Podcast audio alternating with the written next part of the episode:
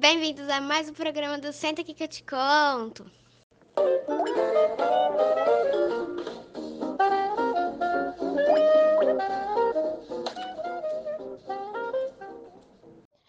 Olá, meus queridos ouvintes, tudo bem com vocês? Eu sou a Giovana Lucena e hoje no nosso podcast falaremos sobre um assunto de história, e este assunto é ideologias e revoluções na Europa do século XIX. Bom, vamos primeiramente fazer uma contextualização do tema bem brevemente. Era das restaurações. O que foi exatamente isso? Depois da era napoleônica, que Napoleão chegou mandando tudo, mudou tudo, né? Literalmente, veio, acabou tendo o Congresso de Viena.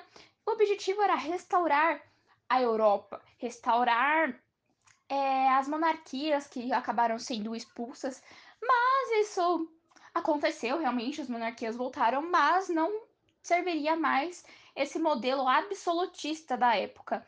E sim, por conta das ideias liberais, isso acabou mudando o mundo inteiro à nossa volta. Bom, é, vamos falar agora em si sobre as ideologias desse século. Vamos, primeiramente, lembrarmos de como era a pirâmide social desta época. Como assim? Como a sociedade era dividida? É... Não sei se vocês se recordam, mas sempre em primeiro, nas cabeças ali da pirâmide, quem estava era sempre a burguesia, os nobres em si. Quem estava no meio é o clero, alguns nobres também, né? A burguesia, assim. Mas em si, sempre em cima, estava a elite, quem estava sempre no poder, quem estava mandando e tudo. Por baixo, o clero. E por último, a base maior, o povo, que era quem, que é quem sustenta toda essa pirâmide. Bom, neste contexto sub, é, surgiu o socialismo. Primeiramente veio o socialismo utópico, que ele tinha algumas ideias.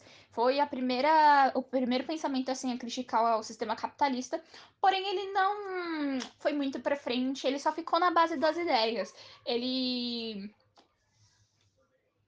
não se concretizou em si. Mas mais pra frente surgiu Karl Marx e Friedrich Engels, que eles vieram com materialismo histórico, vieram com socialismo também, é, para falar sobre a luta de classes. É, criticar o sistema capitalista em si e falar que as pessoas acabam sendo escravas desse sistema capitalista e que vinha uma desigualdade muito grande com isso.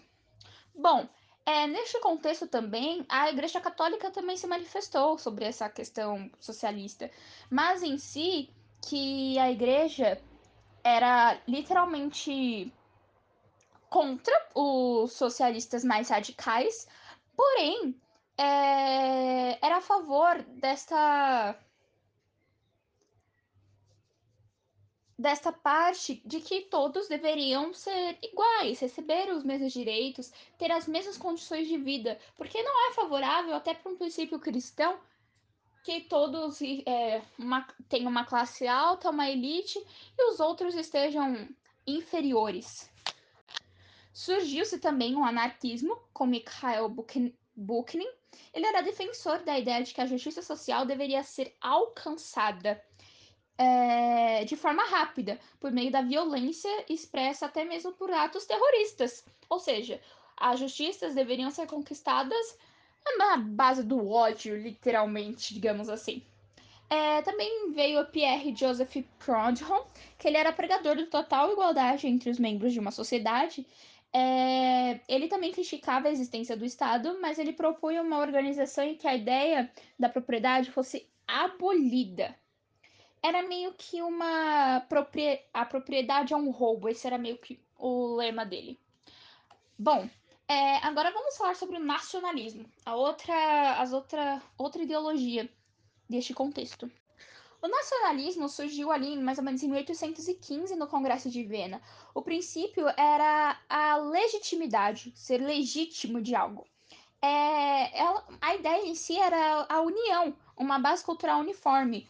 Ou seja, a, o país em si, o lugar, deveria ter os mesmos costumes, língua, tradições, passado histórico e etc. Essas coisas que ligam as pessoas e acabam tornando elas semelhantes. Porém, surgiu uma outra vertente do nacionalismo, que defendia a ver... defendia o direito dos povos promover independência nacional, eles serem independentes por si só. E quando subjugados por uma nação que não mantinha as mesmas raízes culturais, por exemplo, por exemplo, determinando o povo deveria promover a sua emancipação, ou seja, separar-se dessa colônia e ser independente por si só. É, essas duas vertentes, elas têm o mesmo sentido, porém são meio um pouco diferentes. Vemos essa primeira vertente de, da, dessa nação, dessa mesmo meio de culturas, ali, por exemplo, na China, em alguns países da Europa, que eles são bem controladores referente a isso. Agora vamos falar sobre o liberalismo. É, esse é um dos maiores frutos ideológicos do movimento iluminista, foram as ideias liberais. O iluminismo chegou para iluminar o pensamento das pessoas. E existiam algumas opções de governo. Primeira era que se o regime fosse monárquico, é, a monarquia deveria seguir uma constituição. O poder não deveria ficar centralizado somente no rei, deveria, ele deveria seguir uma constituição para que não houvesse todo aquele absolutismo da época. A segunda era que, se fosse um regime republicano, é, deveria ter os três poderes, que seria o executivo, o judiciário e o legislativo. E sim uma propriedade, as propriedades privadas, né? Uh, o liberalismo ele também se manifestava em relação à cultura e ao pensamento e educação. Mas é, essa ideia de você pode, você é livre, vem acompanhada com deveres. Você pode fazer o que, o que você quiser, mas nem tudo lhe convém. Você tem que respeitar as leis, você tem que respeitar o Estado. Economicamente, o liberalismo ele defendia o fim da intervenção do Estado, é, pregando livre comércio, ou seja, eu não iria mais é, falar o que você deveria vender, a quantidade que você deveria vender e o quanto que você produziria disso. É seu, você faz o que você quiser, entende?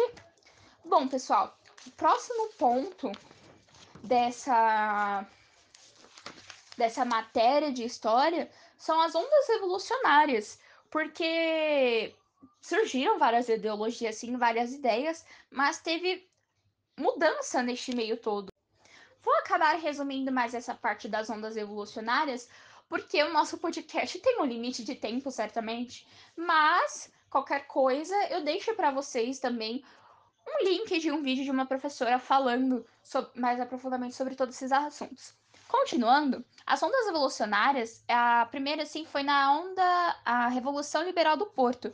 Era de um caráter burguês que pretendia o estabelecimento de uma monarquia constitucional. Os espanhóis e os italianos, eles também iniciaram seus primeiros movimentos de caráter liberal neste período.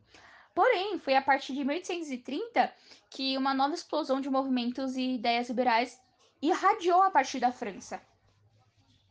É, então as pessoas começaram a se libertar desse sistema de toda essa opressão. Um, essa fase da história francesa foi marcada pela influência de três grupos políticos: os liberais radicais, que defendiam os princípios gerais da Revolução Francesa, os constitucionalistas, favoráveis a uma constituição monárquica, seguindo uma constituição em si, e os ultrarrealistas, que pretendiam a restauração do absolutismo, que o absolutismo voltasse.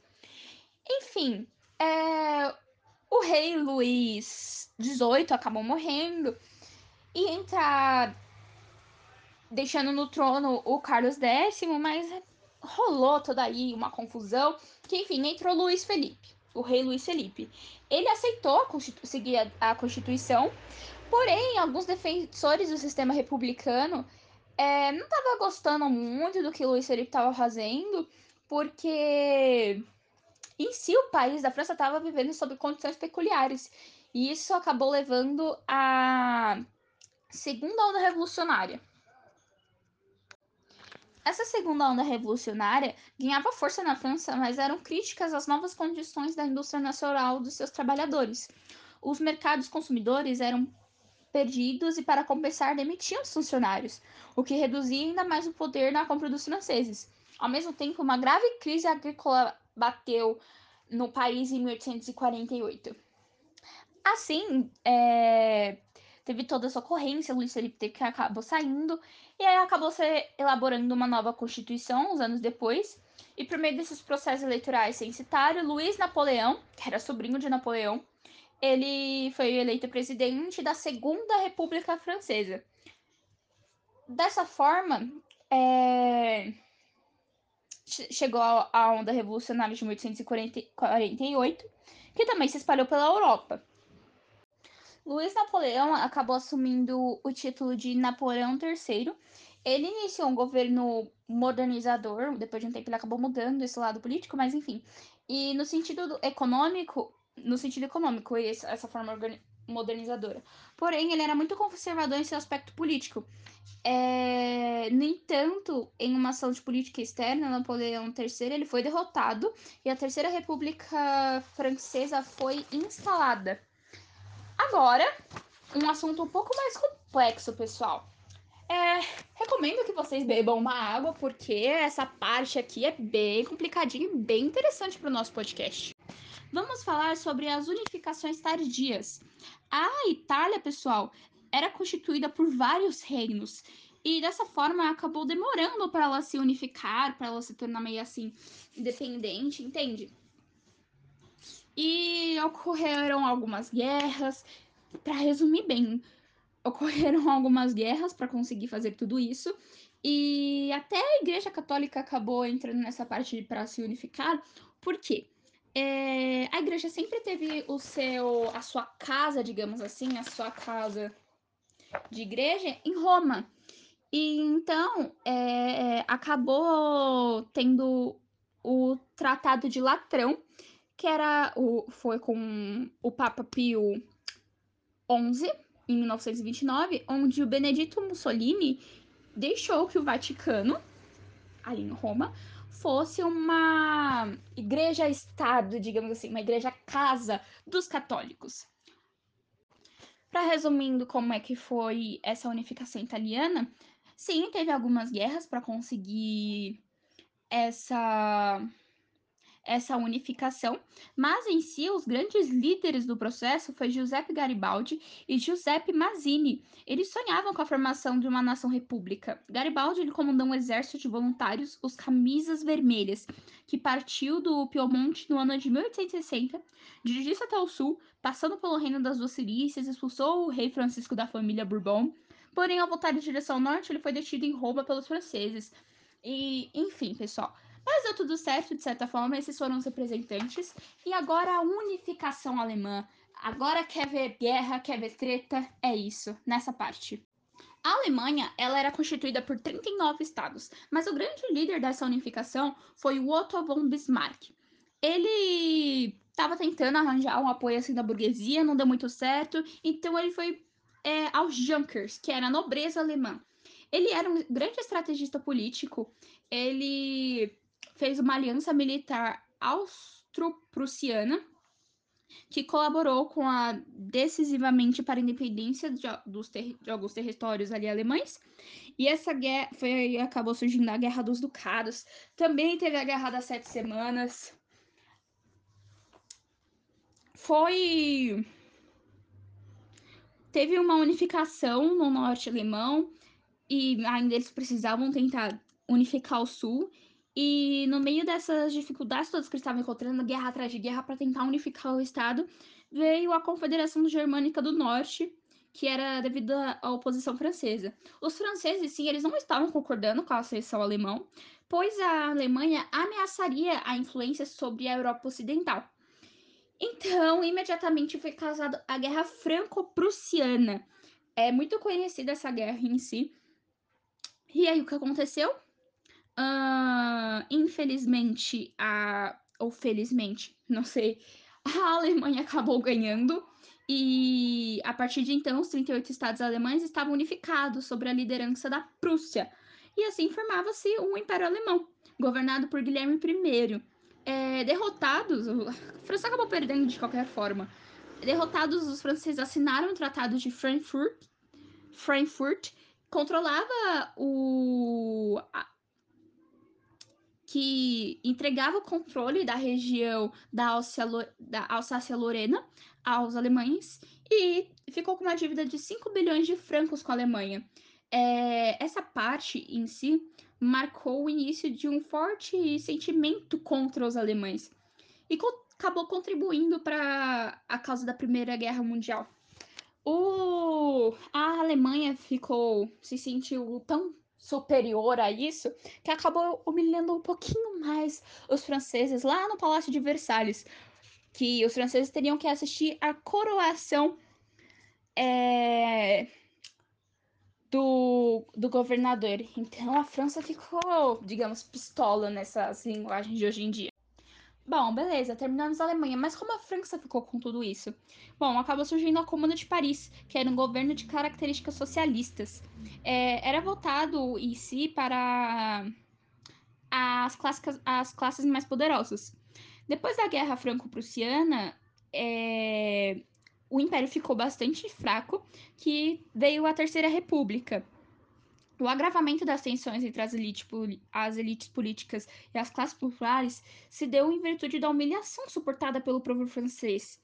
O povo acabou derrubando o governo de Thiers, impôs a administração popular de Adolphe Thiers, que ele era presidente da Terceira República, e aí acabou surgindo as comunas, que eram formadas pelos representantes do povo.